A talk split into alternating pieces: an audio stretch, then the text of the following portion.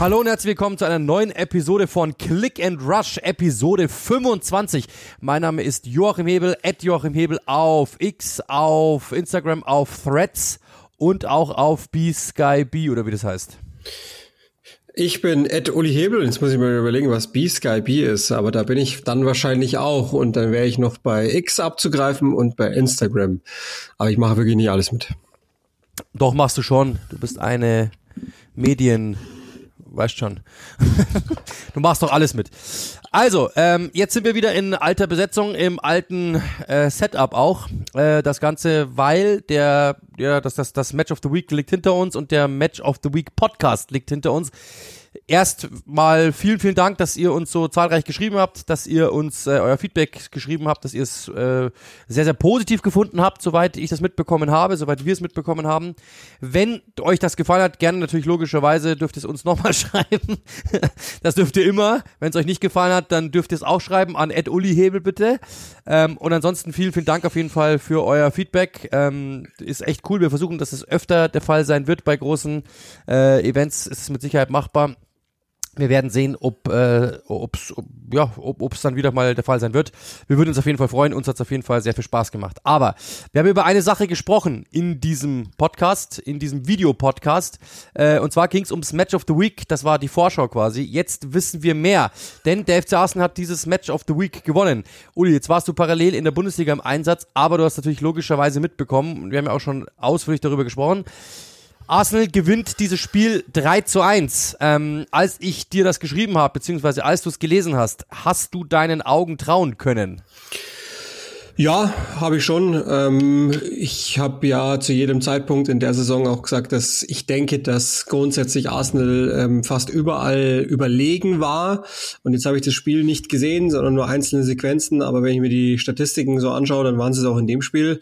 Ähm, und daher, ja, habe ich ihnen das auf jeden Fall zugetraut, dass das möglich wäre. Dass gegen Liverpool eine gehörige Portion Matchglück dazukommen muss und vielleicht nicht deren bester Tag, ist auch klar. Aber grundsätzlich ist es jetzt keine totale Überraschung, dass, dass Arsenal ähm, überlegen war. Und das waren sie wohl auch. Ja, sie waren sehr überlegen, sie waren deutlich überlegen. Ich habe es, äh, ich muss es ganz kurz schauen, vielleicht finde ich es nebenbei noch. Ich habe es nämlich extra rauskopiert. Ähm, es war ein historisches Match ähm, aus Arsenals Sicht. Ähm, ich schau mal, ob ich es noch finde. Es war ein toller Tweet, den ich da gesehen habe. Jetzt finde ich es gerade nicht. Egal, äh, vielleicht finde ich es noch, dann, dann, dann reiche ich es nach. Auf jeden Fall hat noch nie ein Team ähm, so, da, da ist es. Äh, Arsenal hatte einen Expected Goals Wert von 3,52. Das ist der höchste Wert, den Liverpool jemals hinnehmen musste gegen sich quasi. Ähm, also schon eine Besonderheit und ehrlich gesagt, es kam genauso daher. Arsenal war von Beginn an und war von Beginn an wirklich gehypt. Die waren von Beginn an da, sie waren von Beginn an intensiv, sie haben sich Chancen rausgespielt, Bukayo Saka dann ja den Kopfball vergeben, ähm, dann gehen sie in Führung, dann denkt man eigentlich, okay, wow, unglaublich, richtig gut, sehr, sehr starke erste Hälfte. Kai Havertz mit einem guten Spiel. Ja, er hätte vor dem 1 das Ding selber machen können. Ähm, hat er nicht, sondern im Endeffekt, ja, äh, Alisson angeschossen, aber Nachschuss dann, der drin war. Und dann muss man sagen, ähm, gibt es diese eine Situation vor dem äh, Ausgleichstreffer, den Arsenal ja selbst einleitet, also Saliba der abschirmt vor Diaz und ähm, ja Raya, der nicht rauskommt, also Missverständnis von beiden. Saliba kann das Ding einfach. Ich habe, ähm, wir saßen in, in, in der Redaktion ähm, und und alle haben einfach gerufen, hey, wieso haut der das Ding nicht weg? Und lässt den Ball einfach irgendwie durch, lässt den Ball irgendwie durch und dann zu Raya und der kommt nicht raus und so kann dann Luis Diaz einfach den Ball wegstochern zu Gabriel und und dann kommt jetzt der Moment, ähm, da muss ich mich bei den Arsenal-Fans da draußen entschuldigen. Das haben mir mehr, mehrere Leute auch schon geschrieben, logischerweise, und haben auch mehrere Leute ähm, auch schon drauf geantwortet auf meinen Tweet. Ähm, ich habe ich hab getwittert, ich weiß nicht, ob, ob ihr es gesehen habt, ähm, und genau das, und ich hoffe, ich glaube, ihr, irgendwas, ich hoffe, ihr versteht jetzt so ungefähr, ich hoffe, ihr versteht jetzt, warum ich dem FC Arsenal nicht vertraue. Und ehrlich gesagt, das war genau der Moment, auf den ich irgendwie gewartet habe. Mir ist das alles zu glatt gelaufen. Und dann haben die Arsenal-Fans natürlich logischerweise meinen Tweet genommen, mir schön um die Nase, äh, um die Nase gehauen mit den Sätzen und jetzt wissen wir, warum, äh, ich hoffe, du verstehst jetzt, warum wir Liverpool nicht vertrauen. Ist komplett richtig, ihr habt absolut gewonnen, ähm, das war, war euer Punkt, ähm, aber trotzdem, ich meine, da sind wir uns glaube ich auch einig, oder? Dass dieser Moment dabei ist bei Arsenal, Das ist halt der, das ist halt noch immer einfach, ist halt momentan einfach so. Ja, ich, also vielleicht äh, interpretiere ich jetzt zu viel rein, vielleicht aber auch nicht. Ähm, scheint so, als würde sich Arsenal ganz wohl fühlen, wenn äh, alle Welt denkt, sie haben eh keine Chance. Und in dem Moment, wo alle Welt denkt, oh, die sind wirklich gefährlich und haben eine Chance, dann fällt sie ihnen ein bisschen schwerer. Das ist aber das Los, das eine junge Mannschaft hat, die einfach noch nicht allzu viel miteinander äh, gespielt, gewonnen und erlebt hat. Äh, und deswegen ist das vielleicht eine Kernaussage. Ich finde zum Beispiel, du hast jetzt schon eine Statistik genannt, aber was ich viel erstaunlicher finde, ist, Liverpool hat nur eine Balleroberung im letzten Drittel gehabt, nur eine, dieses Liverpool und sie haben selbst achtmal den Ball im letzten Offensivdrittel verloren und haben damit nur einen Torschuss zustande gebracht. Dieses Team, das in den letzten vier, sechs, acht Wochen aus allen Rohren gefeuert hat, verletzten Situationen her oder hin, die waren dermaßen schwierig zu kontrollieren, weil spielfreudig, weil variabel, weil unglaublich frisch, komischerweise in den Beinen, im Kopf. Und das hat Arsenal geschafft. Und das wiederum finde ich dann schon, ehrlich gesagt, ähm, besonders herauszuarbeiten, diese Truppe, und das sage ich nochmal auch an der Stelle, inklusive Mikel Arteta, by the way, ähm, die sind nach wie vor unter den Top dreien und ich sage das auch gerne immer wieder, drei plus durchaus auch für mich, wenn alle Dinge gut laufen. Das tun sie halt nicht immer und das hätte in dem Spiel dann auch wieder verkehrt laufen können, in die andere Richtung gehen können, keine Frage aber rein von dem, was zu kontrollieren ist, und das ist ja das, was letztlich das ist, was ich dann an einem Trainer oder einer Truppe messe, das kontrollieren sie. Und deswegen ähm, ist nach wie vor mein äh, Fazit auch der bisherigen Entwicklungsstufe bei Arsenal, auch in dieser Saison jetzt im Besonderen, ein sehr, sehr positives, muss ich sagen. Und das zeigt mir nochmal, sie können es tatsächlich auch unter Druck schaffen. Und ich meine, die Evolution, da ist ja der Gegner dann jetzt des Wochenendes einfach nochmal wunderbar als Beispiel sichtbar. Diese Evolution muss man dem Team halt auch zugestehen, weil Liverpool war auch nicht Liverpool von Tag eins an. Ja, und Liverpool war an diesem Tag auch nicht Liverpool, das muss man auch sagen. Also ich habe selten so ein, ich weiß nicht, wie ich sagen soll, ungriffig, ist das überhaupt ein deutscher Begriff, ein Team gesehen, das so wenig Intensität auf den Platz gebracht hat bei Liverpool wie hier. Also ähm, Arsenal war von Beginn an da. Ähm, es hat, du hast ja, äh, du hast ja auch gesagt, du glaubst irgendwie, Emirates könnte ein Faktor sein. Es hat irgendwie so gewirkt, als wären sie darauf nicht vorbereitet gewesen ist, klingt jetzt, ist, ist jetzt Schwachsinn, aber als wäre es, als wären sie schon irgendwie beeindruckt gewesen, auch von der Stimmung, die da war, weil auch ähm, jeder, der vor Ort war und auch die Experten und auch wirklich jeder, der, den ich so gelesen habe, hat gesagt, das haben sie auch selten erlebt, dass das immer heißt, dass die englischen Stadien so schwach sind. Das war ähm, schon sehr beeindruckend.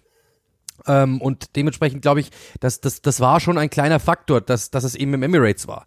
Arsenal war von Beginn an da, sie haben von Beginn an Druck gemacht, sie haben von, von Beginn an alles gezeigt, was sie konnten. Es war von Arsenal wirklich ein, also von dem, was sie bringen konnten, bis auf dieses eine Ding, war es ein perfektes Spiel und von Liverpool halt überhaupt nicht. Das waren maximal 80 Prozent und mit 80 Prozent gewinnst du solche Spiele nicht. Also es waren, Trent, also der hat dann noch versucht auszuwechseln, aber Trent Alexander-Arnold war nicht auf dem Niveau, den, den wir kennen. Alisson war nicht auf dem Niveau, muss man auch sagen, sonst wäre der Fehler nicht passiert.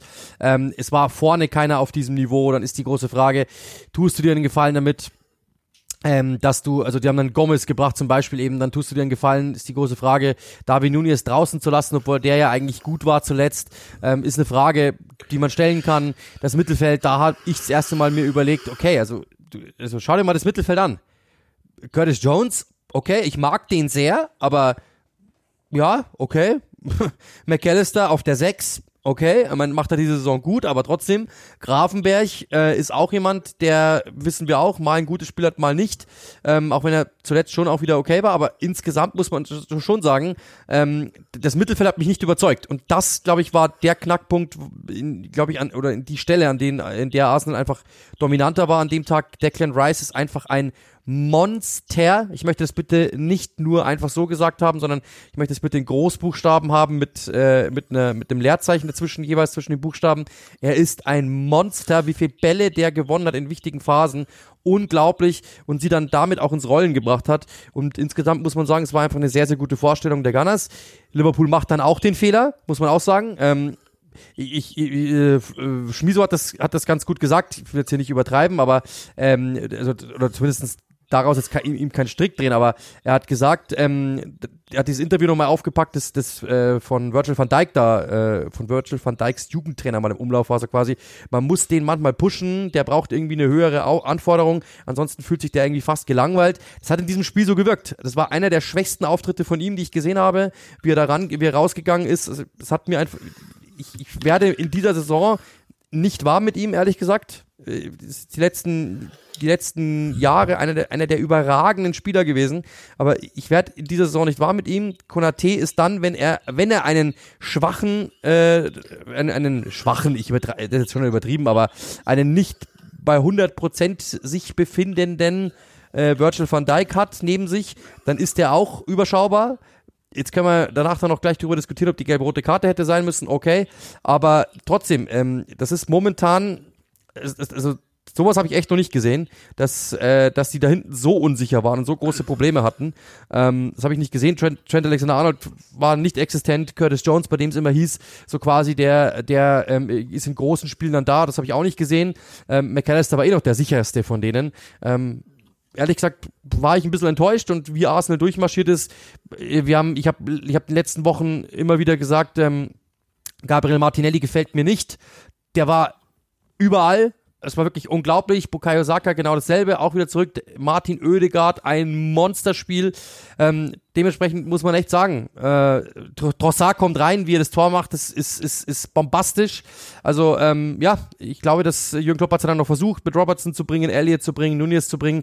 Ähm, ich glaube, David Nunez von Beginn an hätte mehr, hätte mehr Sinn gemacht als äh, Cody Rakpo, ehrlich gesagt, meiner Meinung nach. Ja, ich vermute, dass da dahinter steckt, dass, ähm, dass, dass der Tweak dann, als er in der zweiten Hälfte äh, dann gewechselt ist von der Position her im FA Cup, dass das nochmal das Ähnliche äh, macht. Das finde ich schon auch. Ich meine, man muss ja eh auch dazu sagen, kein Soboslai hätte sicherlich was verändert, auch was die körperliche Präsenz vor allen Dingen betrifft im Mittelfeld und kein Salah immer noch. Also das, das muss man schon auch noch dazu sagen jetzt gegen Arsenal. Ah, ja. Und ähm, ja, aber also jetzt ist es nämlich an der Zeit, aller spätestens. Und ich möchte jetzt also nicht falsch verstehen, es wird eh die Zuschriften geben von den unverbesserlichen äh, Fanboy, bla bla bla. Das ist der Grund, warum Kai Havertz bei Arsenal spielt. Genau das gegen Teams wie diese ist er ein absoluter Cheatcode, weil sie das Pressing überspielen können. Und deshalb habe ich im, im Podcast auch gesagt, die Überlegung, Jorginho und Declan Rice zu bringen gegen dieses Pressing-Team, ist die beste, weil das die technisch sichersten da sind, die einfach problemlos durch die Linien kommen. Bei, bei Jorginho muss man immer sagen, an einem Tag, an dem man nicht einen Aussetzer hat. Die werden mehr, diese Tage, ja. aus irgendwelchen Gründen. Ähm, aber die grundsätzliche Qualität, die geht nicht einfach verloren. Insbesondere diese Qualitäten, die der hat.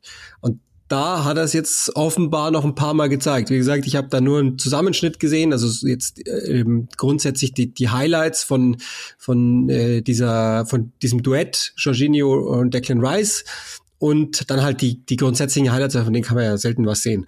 Ähm, und aus, aus diesem ähm, Rice-Jorginho-Zusammenschnitt Highlights, ja, sind jetzt keine Lowlights da, dabei, bewusst gesagt, aber ähm, sieht man nochmal, wie, also auch wenn Harvards dann letztlich die meisten Duelle verliert, das ist mir schon klar, aber der den müssen die respektieren. Das haben sie im FA Cup schon machen müssen und Konate alleine ist, glaube ich, ähm, diese Leistung ist zuzuschreiben, dass Kai Havertz den permanent ähm, beschäftigt hat sozusagen. Und das muss schon auch mal rausgearbeitet werden. Deswegen an all die Leute, die immer alles besser wissen und die sagen, Kai Havertz ist so eine Null und so eine Flasche und bla bla bla. Deswegen, genau deswegen und es braucht halt manchmal auch ein gewisses Profil für gewisse Gegner. Und dass er die bekommen wird in der Premier League, wusste Arteta. Und er kann ihn dann auf die Neun stellen und hat dann die Möglichkeit, dass er ansonsten auch noch mit der, mit der Acht geht oder irgendwas anderes. Aber im Grunde genommen ist die Überlegung Artetas die, die ich total gut nachvollziehen kann. Ich bin natürlich nicht dabei im Training, das heißt, ich weiß immer nicht, wenn der Jorginho jetzt halt ein bisschen wackelt, dann bringt's vielleicht nichts. Ähm, das hat mir Thomas Tuchel mal gesagt, dass, dass der, wenn er nicht, ähm, wenn er nicht lächelt, so hat er es ausgedrückt, dann ist es schwieriger mit ihm. Und vielleicht gibt's solche Momente, aus welchen Gründen auch immer, ähm, in denen er dann nicht lächelt. Ich bleibe jetzt einfach mal dabei. Ähm, und dann wäre das nichts, aber in dem Fall war es offensichtlich was. Und äh, alle sollten Arsenal allerspätestens jetzt wieder auf der Rechnung haben. Ja, wir notieren auf jeden Fall mal, Uli hat äh, einen Drang äh, oder einen Draht zu Thomas Tuchel, das heißt also Illuminati, die da oben, Uli, äh, wer ist da noch dabei? Uli, Thomas Tuchel, wer ist da noch dabei? Bestimmt Jürgen Klopp, der ist bestimmt mit Sicherheit auch dabei.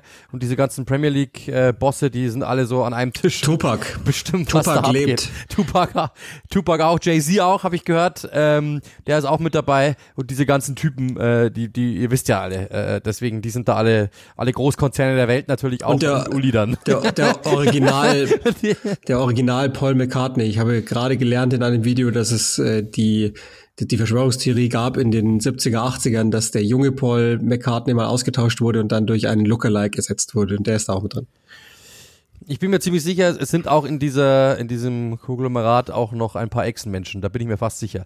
Aber das werden wir diese Woche jetzt nicht klären können. Aber ich tippe, ich tippe, dass Uli mit Echsenmenschen am Tisch sitzt und mit Thomas Tuchel und mit sämtlichen Clubbossen und so. Und dann äh, bestimmen die, wer Punktabzug bekommt und wer nicht. Also wenn ihr, ihr wisst Bescheid. Aber da sind wir genau beim Thema, ähm, denn es gab ja noch eine, es gab zwei strittige Situationen noch, über die wir ganz kurz, glaube ich, noch reden müssen. Ähm, V-Spiel Havertz oder, oder, oder ja, äh, potenzielles Foul an Havertz, äh, Strafstoß. Ähm, Havertz läuft durch, ähm, legt sich den Ball in die Mitte und in dem Moment äh, kommt dann, jetzt weiß ich gar nicht mehr genau, wer es war, muss ich ganz kurz überlegen, wer es war. Auf jeden Fall wird gekreuzt und äh, wird und, und, trifft den Gegenspieler. Das weiß ich echt nicht mehr, was war. Das werdet ihr mir bestimmt gleich schreiben. Äh, bin ich mir ziemlich sicher, ihr werdet mir das gleich schreiben. Aber äh, wird da getroffen. Ich glaube sogar McAllister war es, wenn es mich alles täuscht. Äh, ich persönlich sage, es war kein Foulspiel. Ehrlich gesagt, er legt sich den Ball zu weit in die Mitte, Körper reingestellt und dann in dem Moment trifft Havertz eher den Gegenspieler. Hätte ich auch nicht gegeben, hätte mir auch nicht gereicht. Und dann äh, Ibrahima Konate, der in der 55. schon gelb gesehen hat, wenn ich es mir richtig gemerkt habe vom Wochenende, weil ich ja die Zusammenfassung gemacht habe, äh, sah da schon gelb und hat dann gelb-rot gesehen in der 88. nach diesem Foulspiel an Havertz. Ähm, da waren sich die Experten auf Sendung einig, dass es für sie keine gelb-rote Karte gewesen wäre, weil ähm, Konate also Havertz schon getroffen wird, klar, aber nicht im Gesicht, so wie es angezeigt worden ist von Havertz. Da muss man auch sagen, Havertz ist dann schon auch mal jemand, der momentan auch mal ja, ich weiß nicht genau, ob das dann so dieses äh, Dagegenhalten ist oder an, an, an falschen Momenten, aber der in manchen Situationen echt Emotionen zeigt, die mir jetzt nicht so gefallen. Ich erinnere mich an das Spiel gegen Newcastle, dass er da einen umgegrätscht hat und so. Also der, der hat schon auch mittlerweile so ein bisschen Biss entwickelt, manchmal in falschen Momenten. In dem Moment hatte er, hatte er recht, oder beziehungsweise für sein Team recht, sagen wir so. Ähm, aber äh, ich persönlich finde, das war schon übertrieben. Er zeigt in sich ins Gesicht getroffen worden zu sein. Das war, ist, er, ist er nicht. Ähm, auf gar keinen Fall. Das war eher so Hals, etwas drunter Brust.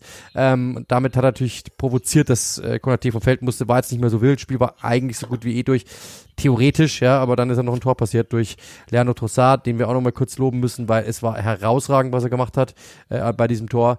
Und dann natürlich ähm, eine Sache, die, die auch interessant war, beziehungsweise zwei Sachen, die noch interessant waren. Das erste, wichtig, äh, du hast ja die Bilder mit Sicherheit gesehen, Mikkel Arteta, der ausflippt. Das war ja, wurde negativ gesehen, genauso wie Martin Oedegaard, der sehr gejubelt hat. Hast du das irgendwie als zu krass empfunden? Nö. Vor allem natürlich auch, Klammer auf, im, im Bezug darauf, wir wissen ja, wer der gegnerische Trainer ist und Ja. wie der manchmal jubelt. Also war dir das zu krass? Nee, im Gegenteil, das war sehr echt. Das ist bei Ateta habe ich nie immer das Gefühl, dass das alles echt ist, ähm, sondern, sondern glaube ich viel dem Zweck dient und das war glaube ich echt, weil einfach was abfällt und weil ihn das so krass genervt hat. Das war ja auch durchaus ein Subplot, warum diese Partie so interessant war, weil ihn das alles so genervt hat, dass es im FA Cup nicht lief, obwohl ja das Spiel in der ersten Hälfte ähnlich lief wie das gesamte Spiel jetzt da.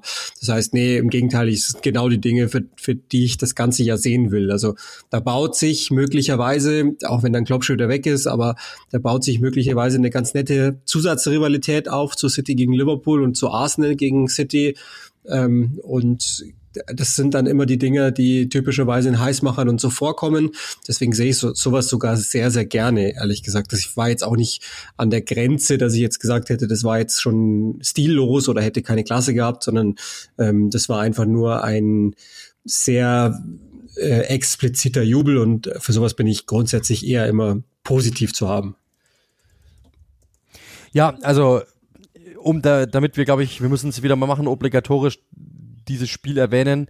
Ähm, bei FIFA äh, gibt, werden diese Sequenzen ja immer am Schluss eingeblendet, wenn du irgendwie in der 90. Minute noch ein Tor schießt oder ich glaube erst ab der 94. oder sowas, glaube ich, gell? Ist ja wurscht, auf jeden Fall, wenn du da noch ein Tor schießt, dann, dann wird ja immer gejubelt. Und warum werden diese Sequenzen, manchmal denke ich mir, also so oft muss man es jetzt auch nicht einblenden. Ähm, bei jedem Spiel ist das auch nicht der Fall, aber im Endeffekt, äh, die Sequenzen machen ja irgendwo Sinn, weil es Emotionen erzeugen soll. Und es, es, es, es ist ja auch Emotion. Das wollen wir ja auch alle sehen. Also wenn Mikkel Arteta, ich, ich hätte es todesfake gefunden, wenn Mikkel Arteta einfach dann sich abgedreht hätte, kurz äh, so mit der Faust eine Pause geballt hätte und dann sich umgedreht hätte und sich hingesetzt hätte. Ähm, weil, und jetzt kommt der Punkt, wir alle wissen doch erstens, wie Mikkel Arteta tickt, wie intensiv der ist, wie ehrgeizig der ist, das, das wissen wir alle. Und wir wissen, was sich bei dem in den letzten Wochen aufgestaut hat. Nochmal, wir blicken zurück auf dieses FA Cup-Spiel, du hast es ja angesprochen, äh, in dem sie super waren und in dem er danach äh, wirklich sauer war, dass es, dass es nicht mehr geworden ist. Ähm, als, äh, ja, als Niederlage. Gut, das ist gar nichts. Also einfach, dass es nicht ein Sieg geworden ist. So. Ähm, der war richtig sauer Dementsprechend kann ich total verstehen, dass der genau jetzt in so einem Spiel dann sagt, hey, das hat sich aufgestaut, das musste entladen werden, der hat sich gefreut, der wusste auch, dass der Druck groß war, der wusste auch, dass die Wochen zuvor echt nicht gut waren, also zumindest, also zumindest die Wochen vor dem Dubai-Trainingslager, machen wir es mal so. Also die Spiele im alten Jahr noch. Der wusste, dass da nicht gut war. Jetzt sind sie zurückgekommen. Sie haben die ersten Pflänzchen so wieder gesät. Mit, mit Nottingham-Sieg, mit Crystal Palace-Sieg, hat gut ausgesehen.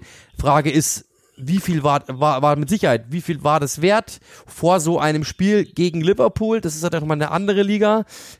Reicht das jetzt schon, um zu sagen, ja, die sind jetzt wieder da? Hat das alles so gefruchtet oder war das vielleicht nur so ein erster, so ein, so, so ein erster Achtungserfolg und dann kriegen die von Liverpool die Hucke voll und alles platzt und dann sind sie raus und alle werden sagen, haben wir ja auch gesagt, dann ist es wahrscheinlich vorbei, wenn sie nicht gewinnen.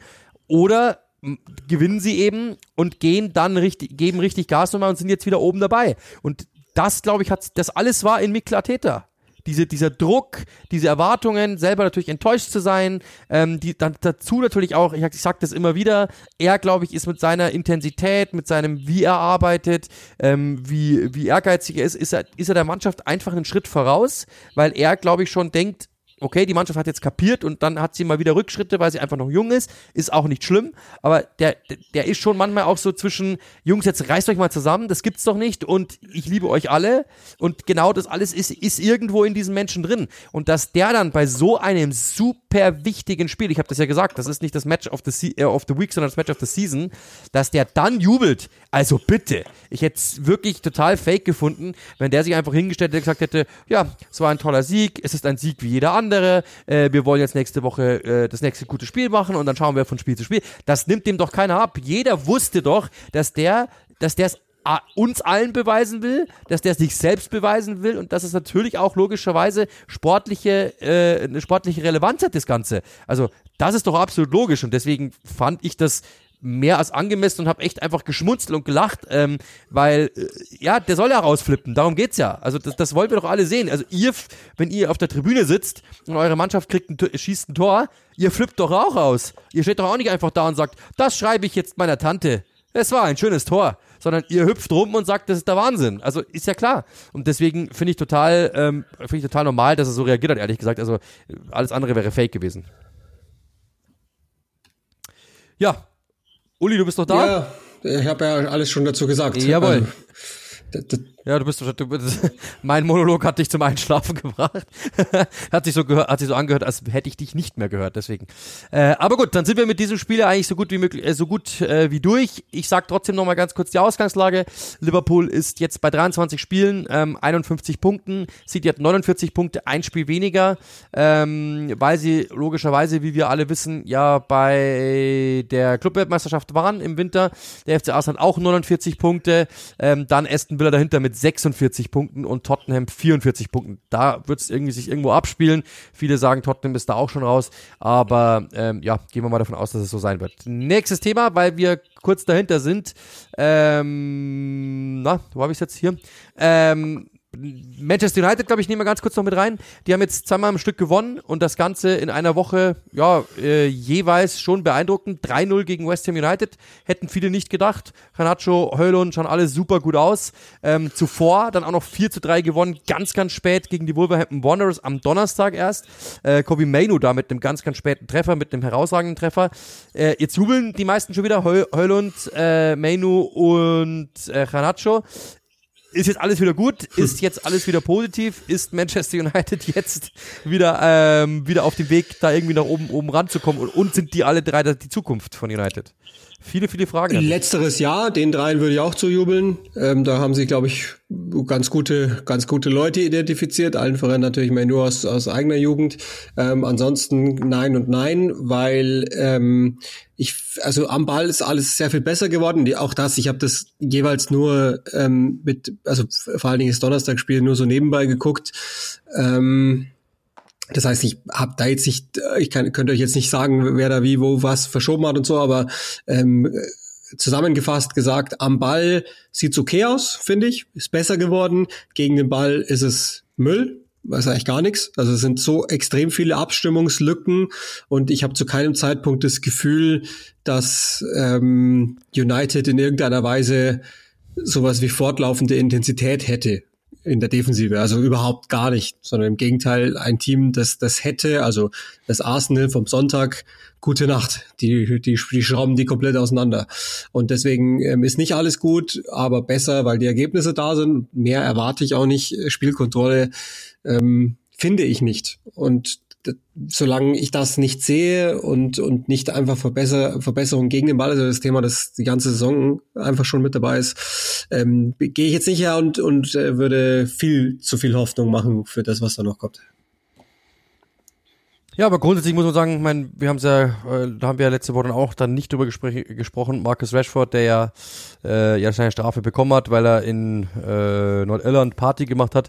Im Endeffekt muss man sagen, hat äh, da Ten Hag wieder mal recht gehabt. Es war, äh, es war irgendwie klar, dass es irgendwo Ärger geben könnte, aber im Endeffekt hat er recht gehabt. Er hat Rashford eine Strafe gegeben, hat ihn im, äh, im sehr, sehr unwichtigen Cup-Spiel gegen Newport rausgelassen, hat ihn dann gegen die Wolverhampton Wanderers gebracht. Er hat das Tor gemacht und danach haben sie auch noch gewonnen. Jahr spät und über das Wie brauchen wir bitte gar nicht diskutieren, aber sie haben gewonnen mit einem 4 zu 3 äh, in der Nachspielzeit und im Endeffekt haben sie jetzt wieder gewonnen. Also was Ten Hag, das war alles äh, eine Riesengezocke von ihm, aber im Endeffekt hat er recht gehabt. Und jetzt stehen sie da auf Rang 6, äh, Rang 7 steht da jetzt, Rang 7 tatsächlich, okay. Ähm, auf Rang, ich dachte Rang 6, auf Rang 7, äh, noch hinter West Ham, habe ich mich verschaut. Äh, und, und worüber reden wir? Also das ist, es ist, äh, es ist, ist besser als, als alle gedacht haben, glaube ich. Also, ja, also nee, das ist, ich habe mich, ich hab mich getäuscht. Ich habe ich hab einen Spieltag zurück. Äh, sie sind auf Rang 6. Ja, ich habe mich schon gewundert. Ich habe es vorher schon richtig nachgeschaut. Ja, grundsätzlich. Ähm, ja, also wenn man, das ist immer die Frage, was man sich anschaut. Und wenn man das Ganze jetzt ohne Ergebnisse ähm, analysieren würde, dann glaube ich, müsste man zu meinem äh, Ergebnis kommen. Wenn man es mit Ergebnis äh, analysiert, dann zu deinem. Und wahrscheinlich ist die Wahrheit genau in der Mitte.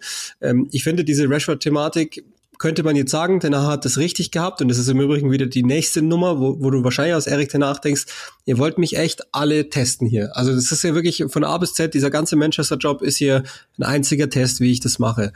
Ich habe ähm, ich hatte, also der, der erste Gedanke war, wie blöd kann man sein? Der zweite ist gewesen, mich würde mal total interessieren, was, was so die, die äh, Typen von früher dazu sagen würden. Also ich rede jetzt nicht von Paul Scholes, der ja inzwischen eh im, das ist ja eigentlich nur ein Troll, Roy Keane und so, sondern wirklich die Typen, von denen ich denke, hm, weil man sagt ja immer so schön auch in England, Spieler erziehen Spieler und nicht Trainer zwingend. Und da habe ich mir erstmal gedacht, gibt's in der Truppe jemanden, der Marcus Rashford erziehen könnte? Hm, nicht so wirklich wahrscheinlich. Und ähm, wenn, was würden die sagen? Und bin dann irgendwie, habe ich dir, glaube ich, eh erzählt, auch in, in Rio Ferdinand ähm, äh, von seinem 5 UK rein gestoßen und da hat der so sinngemäß gesagt, ich kann es jetzt nicht genau wiedergeben, aber hat sinngemäß gesagt, es ist jetzt an der Zeit, dass du aufhörst. Also jetzt, du musst jetzt vorangehen. Also das ist eines, dass du das Geld kriegst und äh, die Marke bist und bla bla bla und du machst vieles nach außen, aber jetzt ist an der Zeit, hör auf mit Bullshit und geh voran und zeige mit Beispiel, wie es geht. Und das fehlt mir. Und im Übrigen auch auf dem Platz. Das ist defensiv bodenlos, was Marcus Rashford macht. Ähm, und dafür sind die Zahlen nicht gut genug, dass sich das auf dem Platz leisten darf und schon gar nicht außerhalb des Platzes. Und ich bin nicht, um Himmels Willen, wenn er, wenn er in Belfast einen schönen Abend haben will, dann soll er das machen oder auch nicht. Das ist mir relativ egal. Aber sich krank zum Training zu melden, da bin ich raus. Da, das, das geht nicht. Weil was, was soll Kobe Mainu denken? Und der guckt sicherlich zu Marcus Rashford auf. Und deswegen nehme ich den jetzt schon auch etwas deutlicher in die Pflicht als ähm, andere zum Beispiel. Also das jetzt ist an der Zeit, dass er, dass er wirklich ähm, einfach seinen Scheiß zusammenbekommt. Sagen wir es mal, wie es ist. Ja, vor allem ist nicht das erste Mal, also ich habe es aufgeschrieben, vor dem letzten Wolverhampton-Spiel äh, hat er eine, eine, eine, eine Teamsitzung verpasst. Er war schon mal irgendwie Party machen vor kurzem, das habe ich auch aufgeschrieben, ist dann alles noch in meiner, in meiner, in meiner Mappe drinnen. Ich dachte mir schon, hä, habe ich das schon mal reingeschrieben? Ach nicht, stimmt, das war vor dem Spiel, da war ja auch schon Party, man stimmt, das ist das zweite Mal jetzt. Ähm, also das heißt, das ist jetzt nicht das erste Mal, es ist eigentlich das dritte Mal in dieser Spielzeit, wenn man ehrlich ist, dass er, dass er, dass das irgendwas passiert ist oder beziehungsweise innerhalb einem, von, von einem Kalenderjahr, dass was passiert ist. Und das geht nicht. Und ich habe es im Spiel ja auch gesagt, ähm, die haben sich selbst eine, eine, eine ähm, na, Gehaltsobergrenze auferlegt. Die wurde für ihn geknackt. Er ist nicht irgendeiner, sondern er ist der Posterboy des neuen Manchester United. Und äh, jetzt ein und dann zu sagen, dann aber sich zu, zu verhalten, als wäre man einer von vielen, das passt nicht zusammen. Entweder du bist das eine oder das andere und du kannst nicht beides haben. Du musst eigentlich, wie du es jetzt sagst, als, Mensch, als, als Marcus Rashford äh, vorangehen, voranschreiten und nicht sagen, ich bin einer und, und nicht ehrlich gesagt nicht in die Muster zurückfallen, die früher mal da waren. Das ist ja eigentlich, von denen wollte man ja eigentlich weg. Also er hat sich ja eher von den anderen anstecken lassen, als dass die sich von ihm anstecken lassen, wie es richtig wäre. Aber okay. Super Saga. Ähm, Super Saga. Grundsätzlich ja. Manchester United, grundsätzlich, also Manchester United auf jeden Fall jetzt auf in, in positiven Entwicklung. Ich, ich, ich finde das auch cool, dass das so ist, ehrlich gesagt, weil also nur Stinkereien brauche ich da jetzt auch nicht. Ähm, es, und es hat mir auch echt Spaß gemacht, dieses Spiel zu machen. Das Spiel gegen Wolverhampton war eins der geilsten Spiele, die ich jemals kommentiert habe. Es war super lustig. Ähm, deswegen mega cool, das zu sehen. Und ähm, ich, es macht auch Spaß, denen, denen am Jubeln zuzusehen. So ist es nicht. Und ich habe auch viele Manchester United-Fans, die mir geschrieben haben oder die sich freuen, wenn ich es mal mache.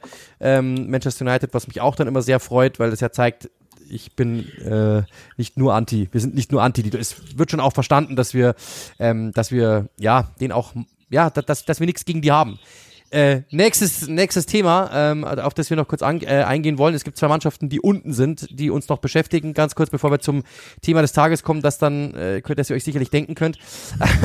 Aber es gibt zwei Mannschaften unten. Die eine erfreut uns, die andere eher nicht so. Ähm, Sheffield United nicht so. Die haben äh, 0 zu 5 gegen Aston Villa verloren. Das Spiel habe ich auch gemacht. Äh, das war zur Pause schon 0 zu 4. Es stand nach 22 Minuten schon äh, 3 zu 0 und die Fans sind dann gegangen, die ersten. Nach 30 Minuten stand es 4 zu 0 und im Endeffekt war es dann nur ein 5 zu 0, weil äh, beide Trainer sehr, sehr häufig gewechselt haben für Sheffield hat sich das gut ausgewirkt aufs Spiel, für Aston Villa eher weniger. Da ging dann nicht mehr so mega viel. Wir hätten schon irgendwie mit einem 8-9-0 äh, gerechnet, aber okay. Ähm, trotzdem ist es ein 5-0 und trotzdem ist es eine selten dagewesene Situation, dass an der Bremel Lane Fans nach 22 Minuten das Stadion verlassen und die halbe Haupttribüne leer ist. Also das ist, sowas habe ich echt selten erlebt. Ähm, die große Frage, ich habe es auch schon mal rausgeschrieben, wer nach 22 Spielen, jetzt war es dann 23 Spielen, aber das war, kann man dann davor, wer nach 22 Spielen ähm, nur 10 Punkte hat, der hat es noch nie geschafft, die Klasse zu erhalten. Minimum nach 22 Spielen waren 13 Punkte. Plus man hat jetzt, wie viele Gegentore sind es? 59, glaube ich. Auch das ist nach 23 der absolute Negativrekord äh, einer Premier League-Saison. Ähm, jetzt frage ich dich ganz offen und unverblümt, was gibt dir noch Hoffnung, dass Sheffield drin bleibt? Du musst was sagen dass äh, 19 Mannschaften Corona-bedingt nicht mehr spielen können. Und dann hätten sie vielleicht eine Chance, außer Konkurrenz drin zu bleiben. Nix. Ähm, der große Unterschied zu dem Team, das wir gleich thematisieren, da wage ich mich gleich mal an der Überleitung, ähm, ist, die haben beide keine Qualität im Kader. Die einen machen was draus und leben und die anderen sind Sheffield United und die sind einfach schon innerlich gestorben. Ich, ich habe irgendwie das Gefühl, der Verein hat von Anfang an in dieser Saison gedacht, wir steigen eh ab, passt schon. Dann haben wir einmal das Geld mitgenommen, kriegen ein Jahr mehr Fallschirmzahlungen und dann läuft es schon. Und so läuft es eben nicht und schon gar nicht in der Premier League. Und dass es geht mit einem Plan, das zeigt eben Luton Town. Aber ich habe null Hoffnung für Sheffield, sorry. Also es ist von allem zu wenig und von nichts auch nur es ist noch nicht mal Potenzial da. Ja, also ich sehe es ganz genauso. Ähm, ich, wir haben das ja, ich habe das in einer äh, Saisonvorschau gehört. Ähm, das, was du gerade gesagt hast, dass eben Fallschirmzahlungen und so weiter und so fort. Ähm, da habe ich mir damals gedacht, kann das überhaupt sein, dass ein Verein das wirklich so macht? Aber ja, offensichtlich sieht so aus. Ähm, ich fand auch zum Beispiel Entscheidungen von Chris Wilder, das geht dann ins Detail, aber ähm, also Cameron Archer macht im Hinspiel das Tor gegen Aston Villa, sitzt auf der Bank. Äh, Jack Robinson ist der Einzige, der da hinten, ich, ich bin kein Fan dieses Spielers, weil der mir einfach nur ein reiner Aggressivling ist, aber der ist der Einzige, der da hinten lebt der, der, und der ist raus. Ähm, stattdessen spielen eigentlich Spieler, die seit, seit die ganze Zeit, ähm, ja, jetzt noch nicht, nicht wirklich was gezeigt haben. Plus mit, sei mir bitte nicht äh, böse, aber Norrington Davis hat mit Premier League Niveau einfach nichts zu tun. Das, das, das ist jetzt nichts gegen die Person persönlich, aber das ist doch kein Premier League-Verteidiger. Sorry, seid mir nicht böse. Ähm, dann solche Geschichten wie, du holst einen neuen Torhüter, äh, sagst Fotheringham, er ist raus äh, und dann verletzt sich der Torwart. Kannst du nichts dafür, okay, aber ist klar, dass Fotheringham jetzt auch nicht mehr sonderlich äh, Bock hat, an diesem Ort zu sein. Ist ja logisch, der war schon weg und soll, und jetzt, ja, jetzt braucht ihr mich plötzlich wieder. Ähm, Mason Holgate wird verpflichtet leihweise, okay, ähm, aber kann auch logischerweise noch nicht auf dem Niveau dann sich angepasst haben an die Situation. Der einzige, der äh, Andre Brooks, ich habe noch nichts gesehen, was ich irgendwie weiterempfehlen würde an einen anderen Verein, sollte es mal runtergehen. Der einzige, der mir momentan gefällt, ist äh, Vini Sousa ist wenigstens bissig, okay, aber mehr auch nicht. Äh, McAtee ist jemand, der kann bei einem Team, das den Ball hat, vielleicht ein bisschen was machen, aber er selbst in diesem Team ist auch komplett fehl am Platze. Äh, und ansonsten ist Barretton Diaz der Einzige, der einigermaßen nach Premier League ausschaut, weil der wenigstens diese Direktheit hat. Äh, also es hat mir überhaupt nicht gefallen bei Sheffield United. Wenn jetzt die Fans dann auch noch weg sind, ähm, muss ich echt sagen, ich bin echt enttäuscht davon ähm, und ich glaube ehrlich gesagt auch, das geht runter. das Geile ist ja das, die spielen am Samstag 16 Uhr gegen Luton Town, bei Luton Town. Und ich glaube, das also ohne das jetzt zu übertreiben, ja. aber das ist deren absolutes Endspiel. Wenn es da nichts wird, dreifach und überzeugend, dann tschüss, dann ist es, dann wissen wir, okay, ist vorbei. Absolut. Das habe ich während dem Spiel auch gesagt, als der äh, die Kollegen, die Redaktion bauen ja dann immer ein, die nächsten drei Spiele. Ich habe das gesehen und habe gleich gesagt, okay, das ist das Spiel. Wenn sie das nicht gewinnen, ist es vorbei. Und ähm, ja, dann ist es auch wirklich vorbei. Was ich halt ehrlich gesagt gedacht hätte, ist, dass ein wenig mehr, dass das Chris Wilder ein wenig mehr bewegt. Das hätte ich schon gedacht. Hat er nicht. Okay. Äh, es war eine, ehrlich gesagt, katastrophale Leistung. Gerade in der ersten Hälfte, der zweiten Hälfte ging es dann wirklich, da haben sie sich echt zusammengerissen. Äh, Robinson war sehr, sehr bissig, sehr, sehr griffig äh, und so weiter und so fort. Aber ja, ich verstehe die Entscheidungen einfach nicht und seid mir bitte nicht böse. Also schaut euch den Kader an, überlegt euch, wen hättet ihr gerne. Wir brauchen, wir, wir machen nicht mal Arsenal, wir machen nicht mal, wir machen nicht mal City, wir machen auch nicht irgendwie einen der großen Vereine. Wir nehmen, was weiß ich, wir nehmen ja im Mittelfeld, wen, wen, wenn ihr die Wolverhampton Wanderers seid, wenn ihr Crystal Palace seid, welchen Spieler wollt ihr haben? Ihr werdet keinen finden. Es ist, es ist einfach nicht Premier League tauglich. Es ist, es ist auch dann vielleicht, äh, für, ist dann vielleicht auch hart, äh, aber im Endeffekt ist es so. Und auf der anderen Seite Respekt an Aston Villa, wieder gewonnen auf eine sehr beeindruckende Art und Weise. Ähm, Douglas Lewis, es war wirklich perfekt. Die haben genau kapiert, was Sheffield nicht kann. Und das muss man auch sagen. Eine Sache noch. Ähm, Sheffield United steht hinten mit fünf und mit vier davor. Das ist reine Defensive. Und trotzdem rücken sie jedes Mal raus und Douglas Lewis kann jedes Mal den Ball auf wen spielen? Warte nochmal. Wen? Ah, Ollie Watkins, der, der eigentlich nur eine Sache kann, nämlich hinter Ketten laufen. Es ist, oh, ich, ich werde es nicht verstehen. Und dann steht der halt in den ersten drei, in den ersten zehn Minuten dreimal allein vom Tor. Es ist, es ist un, ich, ich kann es nicht nachvollziehen, wie man so verteidigen kann. Selbst wenn, wenn wirklich nur Chris Wilder Taktik in Anführungszeichen hinten reinstellen und abwarten, hätte Aston Villa knacken können. Bin ich ziemlich sicher. Aber wenn du jedes Mal rausrückst auf die Mittellinie und dann Douglas Lewis mit, gut, Außenriss, okay, das haben die wahrscheinlich nicht sehen können, dass der solche Bälle spielt, aber da, dann brauchst du dich am Ende auch nicht wundern, dass du geknackt wirst, wenn du so offen bist und Ollie Watkins, der ja wirklich, das ist eine große Stärke, ähm, wenn du den einfach laufen lässt. Sorry, aber dann hast du es einfach auch nicht anders verdient und dich, dich sich darüber auch noch zu wundern und dann sich auch noch zu wundern, dass, dass an der Bramall Lane äh, dann auch die Fans gehen, äh, braucht man sich eigentlich nicht wundern. Ähm, Luton hat ein 4 zu 4 hingelegt. Das war auch ein Spiel, das äh, sehr diskutiert war gegen Newcastle und das ist halt genau der Punkt, Uli. Äh, wenn du dir die Mannschaften vergleichst, also da sind jetzt auch nicht so viele Spieler, wo man sagt, okay, aber es sind welche dabei. Ja. Ich habe heute zum Beispiel gelesen, äh, Ross Barkley ist einer der besten Spieler der Liga momentan. So, übertreiben jetzt viele, ganz, ganz klar, aber das sind zwei, drei drin, die kannst du halt gebrauchen. Plus, du hast einfach absolut dieses Gefühl von, ja, wir sind nicht die Besten, das wissen wir auch, aber wir nerven die anderen so lange und wir zeigen, wir zeigen so lange, dass wir Bock haben. Vielleicht haben die mal drei Sekunden weniger Bock als Ja, wir. also ich sag das ja schon die ganze Saison. Rob Edwards macht alles richtig. Ähm, der lässt die aggressiv spielen und das alleine macht in dieser Liga einen fetten Unterschied. Chris Wilders äh, Sheffield United ist passiv. So wird's nix. Also als als unterlegenes Team, als technisch klar unterlegenes Team bringt das nix, sondern die müssen aggressiv sein, um eine Chance zu haben. Und ja, ähm, das stimmt schon. Da sind auch sechs, sieben Leute dabei bei Luton, die man brauchen kann. Aber das wussten wir vor der Saison nicht, sondern das macht Rob Edwards aus denen. Und das muss man schon nochmal klar rausstellen. Also Elijah Adebayo, die haben jetzt, glaube ich, sechs Spiele in Folge nicht verloren. Adebayo macht drei Tore. Das habe ich dir schon mal gesagt. Ich habe dir ja in der Championship schon etwas verfolgt. Dann ähm, hochinteressanter Spieler. Aber der sah zu Beginn dieser Premier League-Saison aus wie, wie, was wollen die denn mit dem? Also was, was soll der denn da? Der ist einfach nur lang und, und drahtig und kriegt gar nichts hin, geht immer ins Dribbling und checkt nichts. Und jetzt macht er plötzlich drei Tore. Ogbene ist wahrscheinlich der schnellste Spieler, den wir überhaupt haben in der Premier League. Sieht zumindest so aus. Äh, Ross Barkley, der, den, also niemand, sonst wäre er nicht in Luton. Niemand wollte den plötzlich zeigt er das, was er, was er immer zeigen wollte. Marvelous Nakamba am Anfang der Saison sah aus wie, ach, hör auf, immer zu spät, die ganze Zeit. Ähm, dann Taden Mengi, den jetzt jeder will, ähm, zu Recht auch will. Da wusste man bei United, guter Mann. Aber als er dann dahin kam, haben alle gesagt, ach komm, lass den, ne? was willst du mit dem? Alfie Doughty war einfach nur ein Volume-Flanker. Thomas Kaminski kannte kein Mensch, kam dahin, ist wahrscheinlich einer der Top 5 Torhüter in der Saison, vielleicht sogar Top 3. Aber das passiert, weil da Geist ist in der Mannschaft, weil die leben und weil der Trainer das Richtige tut und nicht, weil die alle so genial sind. Und ich glaube schon auch, dass es in Sheffield mit einer mit der komplett anderen Attitüde mehr von diesem Mindset hätte geben können.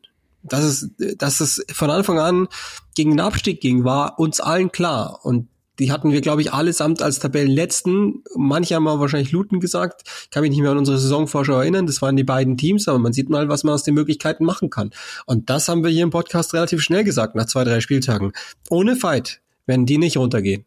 Und Sheffield geht ohne Fight runter. Die gehen einfach runter und so mit Ansage. Und das ist der fette Unterschied. Ja, sehe ich ganz genauso.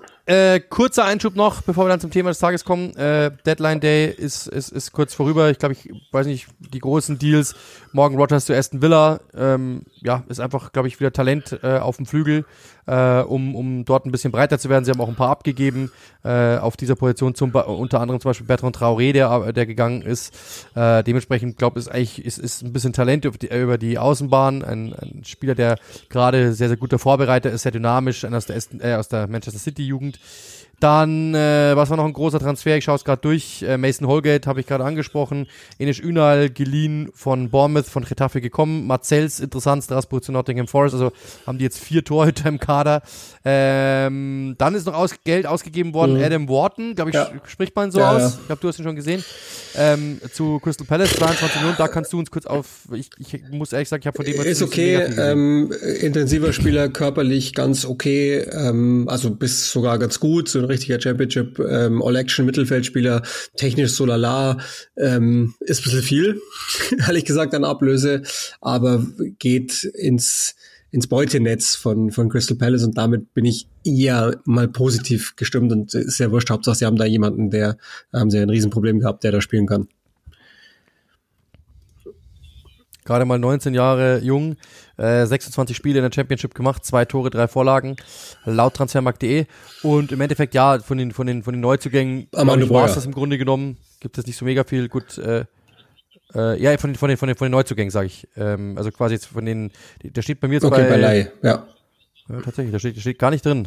Genau, steht bei Laie gar nicht drin, genau. Deswegen habe ich immer die, die großen, äh, aber äh, Maxime Esteve von äh, Montpellier zu Burnley, das war auch klar, dass die der Defensive noch was tun werden. Äh, und ansonsten, ja genau, du hast gesagt, Armando Boya, äh, der jetzt da erst bei Laie aufge, aufgeführt wird, genau, ähm, von äh, Chelsea zu Fulham, also bleibt in West London, bleibt am Fulham Broadway quasi. Ähm, auch, also ich find's mega, ehrlich gesagt. Ich fänd, hätte sogar einen, einen permanenten Transfer aus Sicht Fulhams überragend gefunden, weil dann, dann wäre es wirklich überragend gewesen, weil ich glaube, der hätte da auf Jahre hinweg super Ja, das, das kann ja noch passieren. Das, deswegen ähm, ist der Deal gut, glaube ich. Und zwar könnte sogar ein Win-Win werden. Also entweder ähm, Also wenn er nicht spielt, ist eh klar, dann, dann ist wurscht. Aber wenn er spielt und zurückkommt zu Chelsea, dann hat er Spielpraxis gesammelt. Er hilft in jedem Fall Fulham weiter, weil die brauchen vorne drin einfach jemanden, der ein Tor schießen kann. Vinicius ist ja weg. Ähm, das glaube ich also auch ganz gut im Übrigen, dass sie den losgeworden sind, weil bei aller Liebe, aber das wird auch nichts mehr. Ähm, und äh, wenn er äh, sehr, sehr gut spielt bei Fulham, da reinpasst und sie den kaufen, dann hat Chelsea Financial Fairplay technisch oder Sustainability kriege ich immer nicht so schnell hin, ähm, rules-mäßig auch für den Sommer schon was getan und würden dann sicherlich hohe Ablöse erzielen. Also ähm, alles in allem, glaube ich, ein ziemlich cleverer Deal von, von beiden Seiten in dem Fall. Kevin Phillips, glaube ich, auch ein Deadline-Day-Deal, aber das haben wir eh schon mehrfach besprochen, wie das aussehen wird. Daher ja, ähm, genau. muss man da, glaube ich, nicht mehr allzu viel verlieren. Gio Reyna haben wir auch schon mal, glaube ich, kurz angesprochen, ähm, der auch dann sehr, sehr früh und schon absehbar passiert ist. Aber ja, ähm, ansonsten muss man, genau, muss man wahrscheinlich einfach nochmal erklären, warum einfach nichts passiert ist in dieser Transferperiode. Ähm, das ist jetzt auch nichts, das ist jetzt nichts, was wir jetzt, äh, was euch jetzt total die Augen öffnen würde und ihr sagen werdet, Mensch, Gott sei Dank habe ich den Podcast gehört, aber es sind also 121 Millionen von allen kumuliert ist schon sehr, sehr wenig und davon sind ja dann sogar noch einige, die direkt erstmal wieder weiter verliehen werden oder da bleiben. Ähm, hat mehrere Gründe. Zum einen das, was wir jetzt schon die ganze Zeit besprochen haben, nämlich, dass die Vereine alarmiert sind und erstmal abwarten, was jetzt zum Beispiel mit Everton passiert, also wie hart die Strafen sind, wenn sie eben gegen die Premier League Nachhaltigkeitsregeln verstoßen, plus wissen, dass sie an der Grenze sind oder vielleicht in einem oder anderen Fall Chelsea zum Beispiel sogar schon drüber. Dann, das ist der eine Grund. Der andere Grund ist, glaube ich, dass ähm, einfach nicht der eine Stein ins Rollen gekommen ist. Hätte jetzt irgendwie, äh, also wäre jetzt ein großer Typ gegangen, dann hätte es schon sein können, dass andere nachziehen. Als Beispiel ähm, hätte jetzt zum Beispiel Chelsea Ossiman verpflichtet, dann hätte das schon sein können, dass äh, dann Neapel wieder Geld hat, jemanden holt und so kommt dann irgendwann mal ein Karussell. Ähm, einfach ja ins ins äh, Drehen. Und das andere ist und muss man dann auch immer noch mal dazu sagen parallel Asien Cup Afrika Cup. Das heißt so gut wie jeder Premier League ist also um es jetzt mal auf die Liga zu münzen aber bei allen gleich ähm, so gut wie jeder Premier League ist hat Spieler abgestellt. Und das heißt der Kader ist jetzt stärker in Nutzung als das ähm, während der normalen Phase gewesen wäre, weshalb man logischerweise jetzt auch nicht einfach so abgibt, was man vielleicht normalerweise getan hätte, wo man hätte durchaus denken können, ach so, ja gut, der spielt nicht ganz so viel, der Spieler XY, jetzt bei, sagen wir mal Olli Skip bei Tottenham, ohne dass die den jetzt verkaufen wollen, aber sagen wir mal, Olli Skip, na, den brauchen wir jetzt, weil Saar ist ja unterwegs und Bisuma ist unterwegs, also verkaufen wir den oder leihen den auf keinen Fall aus. Und das ist, glaube ich, der Grund, warum in diesem Wintertransferfenster wenig passiert ist. Und selbst am Deadline Day, also Nottingham lässt uns ja nie im Stich, aber selbst am Deadline Day dann ähm, komischerweise auch weniger ähm, äh, desperate Vereine da waren. Wir haben ja schon einmal in dem Podcast kurz gesagt, was wir denken, dass passieren wird. Und da war es ja auch schon so, dass wir sehr defensiv waren. Und so ist es dann jetzt letztlich auch eingetreten. Der fetteste Grund ist aber sicherlich die Nachhaltigkeitsregularien der Premier League und die Vereine, die halt gucken, ähm, nicht das, was passiert. Ja, so ist es. Dann sind wir im Deadline der eigentlich so gut wie durch. Kevin Phillips hat zum Beispiel schon gespielt. Darüber, glaube ich, reden wir nicht, weil es war nicht der Rede wert, was er gezeigt hat. ich weiß nicht, was ich gelesen habe. Der lustigste Meme war irgendwie, äh, es wäre besser, du hättest einfach eine Netflix-Doku gedreht oder irgendwie sowas, glaube ich. Äh, ja, so ungefähr. Also wir werden sehen, wie sich die ganzen Deals dann entwickeln, die ganzen Spiele entwickeln. Also eine Sache, die ich noch, die ich noch erwähnen muss, weil ich jetzt gerade noch lese, äh, als ich nochmal alles durchgehe, äh, Orel Mangala weg von äh, Nottingham Forest tut mir echt weh weil der war Stammspieler, das war einer der besten und den einfach abzugeben, leihweise, ähm, das tut mir echt weh. Also muss ich echt sagen, entweder, wenn der, entweder der hat so viel Druck gemacht, dass er weg will oder so, oder ich kann es nicht verstehen, weil ähm, das ist wirklich ein herausragender Spieler, äh, der Stamm war und der hätte mit Sicherheit auch Stamm beendet. Moda Hut, gut, der Stuttgart, der hat, hat nicht viel gespielt, deswegen, aber das ist noch ein Name, der uns auffällt, aber ja, im Grunde genommen, also Mangala hat mir echt wehgetan, dass er zu Lyon leihweise geht. Ähm, Werde ich kein Freund davon, ehrlich gesagt. Aber okay, so ist es. Ähm, wir kommen zum letzten Thema. Das Thema des Tages. Normalerweise müsste ich sagen, the following segment has been paid for by, nicht New World Order. Jetzt werden die Wrestling-Fans kommen, die es kapieren. Sondern FC Chelsea mal wieder, muss man ganz klar sagen. Chelsea ist aktuell das Sorgenkind der Liga. Jetzt werden dann auch wieder gleich die Hater kommen und sagen, wir sind Hater, äh, was wir wahrscheinlich auch sind. Nein, aber wer das Spiel gesehen hat gegen ähm, die Wolverhampton Wanderers, ich habe das ja auch äh, die Ehre gehabt, das wieder zu machen, ähm, am Sonntagnachmittag. Es war ein 2 zu 4. Jetzt kann man sagen, äh, okay, die Wolves und so weiter und so fort, aber die haben am Donnerstag gerade mal gespielt, die haben 60, 60 Stunden dazwischen gehabt.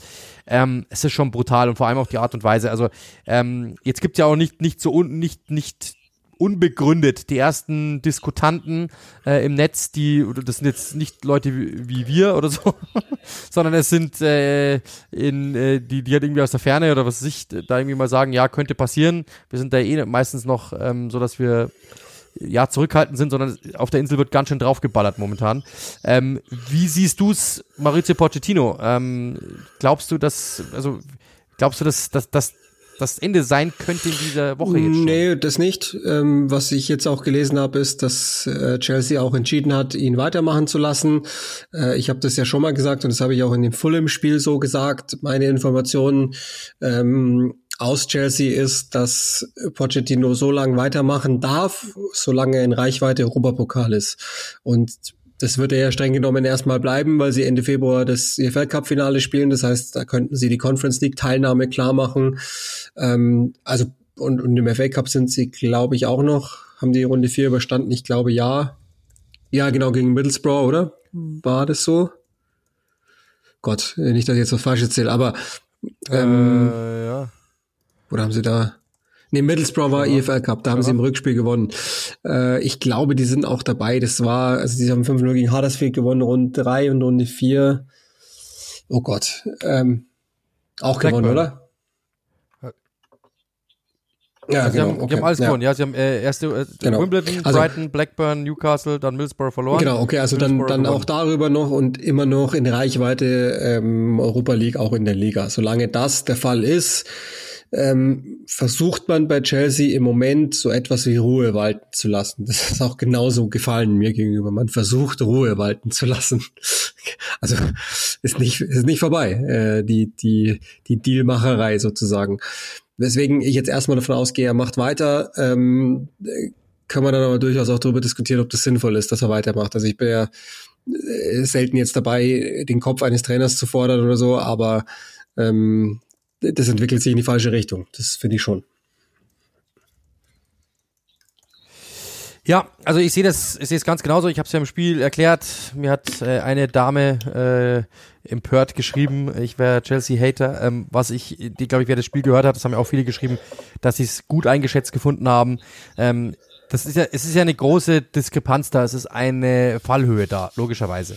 Ähm, das Problem ist, das habe ich auch gesagt, äh, das Problem ist ja nicht die Gegenwart, weil das ist nicht, dass sie momentan jetzt nicht die Liga von hinten aufräumen und dass die irgendwie auf Rang 1 rumhüpfen und äh, Verfolger sein werden. Das haben wir ja alle gewusst. Das ist ja auch nicht das Problem. Die wussten, sie haben eine junge Mannschaft verpflichtet. Die wussten, sie haben eine komplett neue Mannschaft verpflichtet. Da ist ja kaum noch jemand da, der vor zwei Jahren schon da war, sondern Sie haben im Endeffekt ähm, so viel, so viel verändert, so viel Neues, neuer Trainer, neue Idee, junge Spieler, die jüngsten Kader, die haben ein Durchschnittsalter von 24 Jahren, inklusive, inklusive Thiago Silva. Dann wisst ihr, wie jung das wäre sonst. Ich kann das alles, ein paar, viele Verletzte, dann verletzen sich wieder welche und so weiter, kommen von Verletzungen zurück. Ich kann das alles nachvollziehen. Ähm, und ich glaube, das habe ich zu dir gestern auch gesagt, wären die auf Rang 7, 6, irgend sowas, dann würde wahrscheinlich keiner was sagen. Nur, die haben sich jetzt wieder von den Wolverhampton Wanderers ähm, äh, überholen lassen. Sie sind jetzt auf Rang 11. Äh, sie haben 31 Punkte. Das sind die schlechtesten Ergebnisse, was Tore betrifft, was Punkte betrifft, seit Ewigkeiten. Also, das ist halt das große Problem dass du halt keine Verbesserung siehst, sondern du siehst halt mal ein Funken, ah ja, genau, so könnte sein, ja genau. Und in dem Moment siehst du wieder, ach genau, so darf's nicht sein, wie, das gibt's doch nicht. Und das siehst du halt innerhalb von fünf Minuten. Das beste Beispiel ist ja Moises Caicedo, äh, der, der für 115 Millionen Euro, nochmal, 115 Millionen Euro, macht einen überragendes Zuspiel äh, auf Cole Palmer zum 1 zu 0. Da denk, ich ich habe dann auch wirklich gesagt, genau so kann das aussehen. Und zwei Minuten später dribbelt der einfach ins Mittelfeld rein, als hätte der noch nie ein Pressing gesehen in der, Prem äh, in der Premier League und lässt sich einfach den Ball abnehmen und die rennen aufs Tor zu. Und das ist das große Problem. Und dann sind es ja immer wieder so kleine Fehler.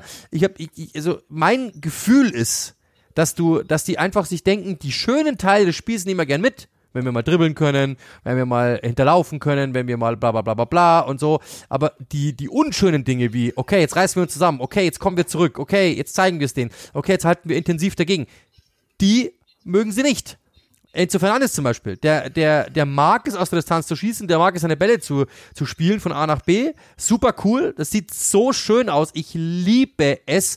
Aber wenn es dann darum geht, seine Position zu halten, wenn es darum geht, Zweikämpfe zu führen, da zu sein, der, die Führungs, äh, die, die, der, der Stratege in diesem Team zu sein, dann ist er nicht da.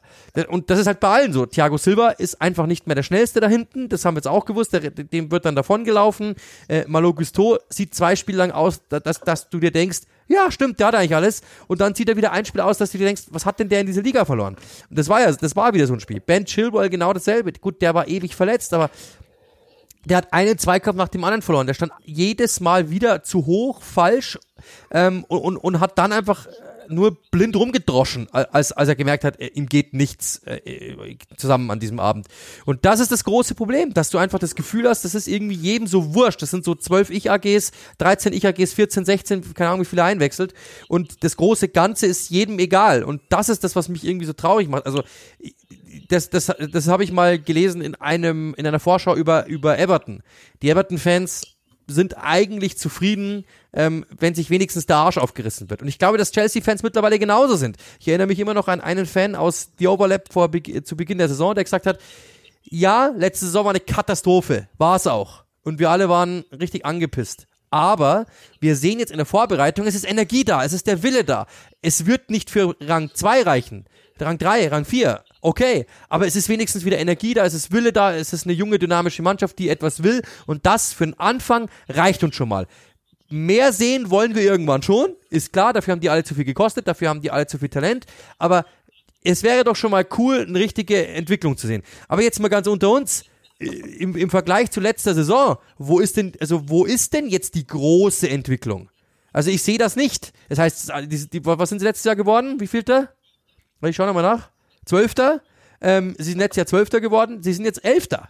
Also das ist keine große Entwicklung. Und wenn es irgendwie drei Prozent, dass vielleicht mal zwei, drei Spiele besser gelaufen sind. Und das große Problem ist ja, ähm, dass du ja jetzt nicht irgendwie sagst, äh, die könnten es nicht sondern die können es alle. Jeder einzelne davon kann etwas. Das passt nicht hundertprozentig zusammen in der Zusammenstellung. Auch da brauchen wir nicht reden. Aber jeder einzelne von denen kann mehr liefern, als er tut. Und jeder einzelne sieht momentan 20, 30 Millionen schwächer aus, als er eigentlich könnte. Und das tut weh, dass du als Chelsea, also wenn ich Chelsea-Fan wäre, würde ich mir nicht denken, wow, cool, ähm, die überkommen irgendwelche schwachen Perioden, selbst sei es in einem Spiel oder sei es in, äh, über die ganze Saison hinweg, sondern es wirkt so, ah, ist uns doch egal, wir verdienen unser Geld ja trotzdem. Und die haben immer zwei, drei defensiv Aussetzer drin, bei denen du dir denkst, das kann doch nicht dein Ernst sein. Und sie vergeben immer zwei, drei Großchancen, bei denen du dir denkst, das kann nicht dein Ernst sein. Und das für so ein Team ist einfach unterwältigend. Das glaube ich. Ja, und der Trainer spielt sagen. rein. Also das, ich meine, das Ding ist ja das, die, die Timeline ist bei Chelsea ja nicht immer ganz interessant. Weniger als ein Jahr her, dass Graham Potter weg war. Dann Frank Lampard, okay. Ähm, und jetzt ist Pochettino da und wir haben ja im Oktober, November schon mal gesagt, es geht in die richtige Richtung. Da gab es die besten Saisonleistungen gegen richtig gute Gegner. Und jetzt gerade gibt's die miesesten Saisonleistungen gegen schwache Gegner und das am Stück. Und das ist keine gute Entwicklung. Und ich habe das ähm, in dem Fulham-Spiel, das ist ja dann kein ganz unwichtiges, wenn es eh schon ansonsten nur um Ananessa oder wie da die Mehrzahl sein will, geht. Ähm, dann finde ich, das sind, das sind Sachen, die sind, die gehören auch dem Trainer. Mir ist klar, die haben ein wechselndes Personalbild. Viele, viele verletzungsbedingte äh, Absenzen, dann auch Afrika Cup im Fall von Nicholas Jackson und so. Und die hätten sicherlich auf der Position gerne was gemacht, geht halt nicht, bla bla bla. Alles schön und gut. Passt. Verstehe ich auch. Nur, das, was auf dem Platz steht und stand, und das zu jedem Zeitpunkt, ist gut genug ist gut genug, um nicht so einen Käse zu spielen. Und wenn, wenn ich mir zum Beispiel anschaue, also war jetzt auch in, in dem Spiel im Übrigen wieder gegen, gegen Wolverhampton, ähm, äh, Enzo turnt auf dem Flügel rum. Enzo turnt eh irgendwo die ganze Zeit rum. Also das würde mich wahnsinnig interessieren, ob das seine Eigeninitiative ist, dass er denkt, das geht ihm ja alles nicht schnell genug ähm, und dass er deshalb aufrückt. Der, der hat überhaupt gar kein Positionsgefühl mehr. Caicedo rutscht dann auf die Innenverteidigerposition. Keine Ahnung, was das alles soll. Wenn, wenn Cole Palmer ähm, den Ball hat, dann, dann bricht er alles zusammen. Das ist kein Vorwurf an ihn, aber um ihn rum ist keine Positionierung gegen gegen tief verteidigende Gegner. Und deswegen ist es so easy, gegen die zu spielen, ist die Positionsbesetzung, also das sogenannte Positionsspiel, das ist ein mieser Witz. Das ist wirklich, äh, hör auf, das, keine Ahnung, was das soll, aber es ist nicht da. Die sind im defensiven Transit gegen Liverpool. Alter, und das ist ein Trainerthema, Restsicherung, dann musst du es absichern. Entschuldigung, aber du kannst ja nicht in 16 Konter reinlaufen. Also Liverpool hätte das Spiel 12-0 gewinnen können. Und das sage ich jetzt genauso, wenn sie pressen, dann machen sie es entweder passiv oder schon gar nicht im richtigen im Mannschaftsverbund. Beides zum Teil und beides auch in Personalunion zueinander. Nein, also es ist Offball sind alle nicht angeschaltet. Im Mittelfeld 0,0 Präsenz. Und auch selbst wie er die Mannschaft einfach aufstellt grundsätzlich. Ein, das, das schreit ja schon nach Disbalance, zum Teil wieder die Leute dahinstellt. Und ähm, das alles ist für mich, sorry, ein Pochettino-Thema. Ich finde, dass er alles gut erklärt, nachvollziehbar erklärt, alles schön und gut, verstehe ich. Aber that's it. Also ansonsten ähm, habe ich tatsächlich einfach keinen, da, da, das reicht mir nicht. Ja, ich sehe es ganz genauso. Also wie gesagt, nochmal, ähm, es ist ja, wenn wir jetzt über Brentford sprechen und die sind auf 11. Okay, sind, ist Brentford auf 11. Aber wir, wir reden halt über den FC Chelsea. Und das muss halt auch jedem klar sein. Ich, hab, ich, ich habe Verständnis dafür, dass es nicht gleich laufen kann. Ich habe Verständnis dafür, dass Dinge noch nicht hundertprozentig funktionieren können. Alles klar. Und dann ist ihnen auch keiner böse, wenn mal einer reingeht. Aber es sind halt, wir wissen alle, dass jeder einzelne Spieler es besser kann. Und es sind Fehler, bei denen man sagt, okay, ähm, es ist nicht so ein Systemfehler, dass du sagst, okay, ähm, so und so, sondern es sind teilweise Konzentrationsfehler und richtige Zusammenbrüche, wo du dir echt denkst, okay, das ist, könnte man besser abfangen. Und ja, die beiden.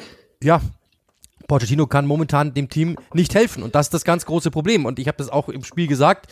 Das Problem von Chelsea ist nicht die Gegenwart, weil die Gegenwart ist so, wie sie ist und ist es schwächer, als wir alle erwartet haben, okay. Aber das Problem ist von Chelsea natürlich die Vergangenheit, weil alle noch immer denken, Chelsea, Chelsea ist ein großer Verein und äh, ein großer Verein muss immer funktionieren und wenn ein großer ja. Verein nicht funktioniert, dann lachen wir alle drüber. Und das ist das ganze Problem. Es ist, es ist nicht die Häme wert, ja. sondern äh, da, und diese Häme ist, ist einfach immer nie das, was ich brauche, ehrlich gesagt, in dem Moment. Und da, dass wir aber auch enttäuscht sind, wir sie auch kritisieren müssen, ist einfach nur daran gemessen, dass sie einfach es alle besser können und dass bei diesen Ablösen von 1,2 Milliarden, was ausgegeben worden ist in den letzten drei Transferperioden, logischerweise mehr erwartet wird und mehr bei rumkommen muss. Und das sind alles großartige Spieler. Und zum Beispiel, ich habe es eh zu dir gesagt, geh bei FIFA zu Chelsea. Und du hast eine super Freude, weil es natürlich geile Typen sind, grundsätzlich. Sind die perfekt zusammengestellt? Nein. Aber du hast grundsätzlich viel, viel Talent auf einen Haufen. Ähm, aber das große Problem ist halt, es scheint nicht zu funktionieren und Pochettino scheint dir nicht helfen zu können. Und ich ehrlich gesagt muss schon sagen, ich persönlich glaube, nicht, nee. dass Maurizio Pochettino nächste nee, Saison. Das auch. Also es war ja von Anfang an der Plan, dass sie es äh, nach der ersten Saison evaluieren, um dann auch zu entscheiden, ob es eine dritte obendrauf gäbe, falls er in die zweite geht sozusagen. Das war von Anfang an die Idee. Das äh, glaube ich auch nicht, dass das, dass das so ist.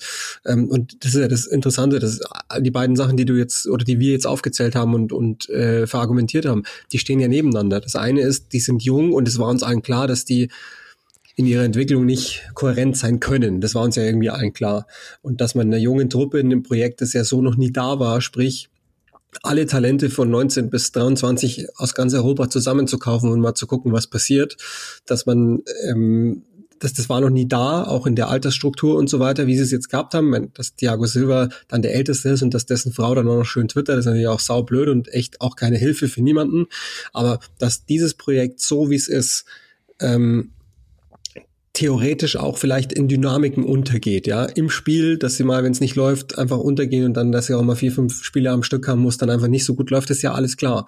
Und auf der anderen Seite kann ja trotzdem auch sein, dass der Trainer nicht den allerbesten Job mit diesen Talenten macht. Und das ist jetzt kein blanker Hate, sondern ähm, das findet man auch noch per Überschrift, diesen Podcast, den wir aufgenommen haben, was wir gesagt haben, oh, das geht in die richtige Richtung bei Chelsea, cool. Und seitdem ist aber irgendwie wieder einfach alles wild so. Und ähm, ich finde, ich glaube nämlich, du hast schon recht, also vieles begründet sich ja bei Chelsea und Logik ist selten clever bei Chelsea anzulegen, war es auch im Übrigen nie. Und mir ist auch klar, dass ähm, bei Abramovic in den ersten Amtsjahren Fehler gemacht worden sind und trotzdem haben sie gewonnen, weil sie das Geld haben. Das Problem ist nur das, also ich bin nicht ganz bei dir, dass alles in der Vergangenheit begründet ist, sondern schon auch in der jüngeren Vergangenheit und das ist dann fast noch Gegenwart weil logischerweise die Öffentlichkeit, da können Sie jetzt drauf pfeifen, aber die Öffentlichkeit wartet natürlich, dass diese Milliardentruppe, die sie ja inzwischen ist, ähm, einfach nicht gewinnt und schlecht aussieht und dann lachen sie drüber. Und das andere ist, sie haben sich natürlich ähm, rein finanziell in, in, ein, in eine gewisse Ecke manövriert durch die vielen, vielen Ausgaben, weil sie ja angewiesen sind darauf äh, per Nachhaltigkeitsregel, ansonsten drohen sie verknackt zu werden, dass sie Einnahmen generieren. Und die meisten Einnahmen generiere ich dann, wenn ich erfolgreich bin. Erstens, weil ich dann natürlich Gelder aus europäischen Wettbewerben, TV-Gelder, bla bla bekomme, das aber sogar noch zu vernachlässigen, aber vor allen Dingen, weil ich dann als Marke einfach weiter wachse. Und im Moment sind sie Trash. So, und ich glaube nicht, dass sich in Fernost dann irgendjemand äh, das Trikot von denen noch kauft, um es jetzt mal komplett runterzubrechen auf die Basis. Und deswegen ähm, glaube ich, ist es schon. Also die, die, die Bewertung, da hast du recht, die ist aus der Vergangenheit begründet, das stimmt. Aber die, die Problematik und, und weshalb sie, glaube ich, schneller zum Handeln gezwungen sind, als sie es normalerweise, sage ich jetzt mal in Anführungszeichen, wären. Wobei es, was ist bei Chelsea schon normal? Das war ja immer schon wahnsinnig ähm, hoher Standard, den es da gab, oder seit Abramovic wenigstens erfolgreich war, ein hoher Standard. Das kommt dann eigentlich aus der, aus der Kürze der Zeit. Und das haben wir ja von Beginn der Saison gesagt, das alles ist unterm Strich eine, vielleicht ist Kulturfrage, das, also Kultur als Wort dann falsch, so, aber das ist eine Frage des, des gesamten Vereins, der sich halt einfach finden muss, kennenlernen muss. Und wenn er das in Disserfolg zu tun hat, dann dauert es logischerweise länger, weil es mehr Kritikpunkte gibt. Und so können all die Dinge nebeneinander stehen und es ist trotz und alledem eine Saison mit diesen Spielern, mit dem Aufwand, den es finanziell gibt und, und auch ansonsten rundherum, nicht ausreichend, fertig aus. Und das ist mir auch wurscht, wer mir jetzt irgendwas schreibt, das reicht so nicht. Ja. Und ich glaube, es gibt niemanden auf der ganzen Welt, der sagt, doch, wir sind im Soll. Sind sie nämlich nicht. Nein, vor allem äh, zwei Punkte, weil du es gerade gesagt hast, um es noch zusammenzuführen, das haben wir auch letztens gehört. Hätte, wäre Chelsea jetzt, und dann, dann kommen wir zu meinem Punkt, und drehen wir es mal um, ich mache mal so, wäre Chelsea jetzt auf Rang 6 oder auf Rang 7 und würde ordentlichen Fußball spielen, drei Fehler machen, äh, so immer wieder auch einen kleinen Bock drin haben und man sich denkt, ja, Mist, es war ein Unentschieden, hätte aber auch ein Sieg sein können, aber es ist eine junge Mannschaft, dann wäre keiner böse, sondern würden alle sagen, naja gut, ist ja eine Entwicklung. Plus, diese Entwicklung, wenn es so wäre, wäre, würde sich auch positiv auswirken auf die Financial Fairplay Geschichte, weil du dann halt sagen könntest, okay, da entwickelt sich wenigstens was. Es entwickeln sich Marktwerte, es entwickelt sich äh, sportlich etwas. Äh, es sind TV-Gelder, es äh, sind so äh, Platzierungsgelder europäische Gelder in Aussicht. So ist es nicht so. Das heißt, es wird genau das passieren, was bei Everton passiert ist. Ihr habt Geld ausgegeben, aber es hat euch nichts gebracht. Ganz im Gegenteil, äh, ist es Geld verbrannt worden. Und das wird sich negativ auswirken auf den FC Chelsea, wenn es so bleibt, muss man ganz klar sagen. Ähm, ob, also zumindest, wenn dem so gefolgt wird, wie es bei Everton der Fall war, dann müsste es so sein. Ja, so oder so, es ist einfach unterwältigend. Ich glaube, das ist der Punkt. Sie sind Underachiever, klar und deutlich. Es ist mehr drin für diesen Verein. Es sind, und, und, und das Ding ist ja das, es ist jetzt auch nicht so, dass man jetzt in jedem Spiel das Gefühl hat, hey, die sind komplett Mist. Sondern es gibt ja immer 30 Minuten, bei denen du dir, und, und, und eine Aktion oder ein Tor pro Spiel, bei denen du, bei denen du dir denkst, wow, genau so könnte es sein. Das Problem ist halt nur, dass sie es halt immer nur phasenweise abrufen, dass sie es nur ähm, da, dass sie es auch nur immer in einzelnen Sequenzen und dann halt wieder hinten Böcke drin haben, wo du dir denkst, das ist ja nicht mal Premier League tauglich. Und das ist das große Problem. Die Diskrepanz von High und Low. Äh, weil das, in, weil sie das einfach über die ganze Saison nicht hinbekommen und dann kannst du auch, wenn du in einem Spiel nicht konstant bist und du bist in keinem einzigen Spiel konstant, konstant gewesen, dann kannst du es auch nicht über die ganze Saison hinbekommen. Das ist einfach unmöglich. Das ist einfach unmöglich. Ja, ähm, Fra also die Frage hast du schon beantwortet. Pochettino, ich glaube auch nicht, dass er jetzt entlassen wird, aber es wird irgendwann mal kommen. Ich tippe einfach, es wird am Saisonende einfach sich getrennt. Da bin ich mir ziemlich sicher, so wird es sein. Nee, ich glaube jetzt also, eine Entlassung mit Pauken wir, wir sind eine harte Niederlage davon entfernt oder ein Gespräch, das Pochettino mit Benedek Bali führt, in dem er denkt, hm, doch nicht. Dass es anders aussieht, so ist es einfach. Das, das, da treten wir, glaube ich, jetzt auch niemandem mehr zu nahe. Das haben wir jetzt, also wir haben wenig gewusst über die Besitzer Aber das wissen wir inzwischen. Ähm, das wissen wir auch tatsächlich aus, aus gut unterrichteten Quellen, dass dem so ist. Das heißt, ähm, kann sein, dass das alles nichts wert ist, was ich jetzt gerade gesagt habe, was der Stand ist, den man so hat in England. Das muss man immer dazu sagen, aber zum jetzigen Stand aus, aus der Vernunft heraus würde ich sagen, nee, erstmal jetzt nicht. Aber wie du sagst, allerspätestens im Sommer werden sich die Beteiligten an den Tisch setzen, sich anschauen und dann wird Pochettino über sich ergehen lassen müssen, tippe ich. So. So ist es. Ähm, das nächste Mal an einem Tisch sitzen und uns in die Augen schauen werden wir nächste Woche, denn wir sind schon wieder hier am Ende angekommen. Das war die beste Abschnürung, die ich jemals hinbekommen habe unglaublich. Ich bin ein absoluter Genie. also, das war's von uns von dieser Woche. Ich hoffe, ihr hattet Spaß dran. Es war eine längere Folge, aber wir hatten auch Themen ohne Ende. Ich glaube, das war wieder eine der vollgepackten Szenen. Äh, Folgen. Wir haben letzte Woche ja nur in Anführungszeichen eine halbe Stunde gemacht. Jetzt habt ihr zehn Minuten mehr äh, bekommen. Deshalb als kleine Wiedergutmachung.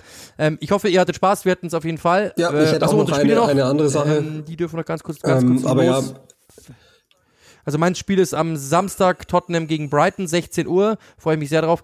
Und am Sonntag ist es West Ham gegen ich Arsenal. den Spieltag wieder. Das ist echt, es hat sich zu meiner Lieblingsanstoßzeit entwickelt. Ich bin echt ganz glücklich, dass ich, dass ich da wieder sein darf mit City gegen Everton. Und ich habe noch eine Sache, die, die ich nicht runterfallen lassen will, weil ich tatsächlich schon zwei Ausgaben lang habe runterfallen lassen. Ähm, wir waren ja äh, Ende Januar, was Ende Januar? Ich glaube ja, oder irgendwann Mitte Januar bei den Bananenflankern wieder.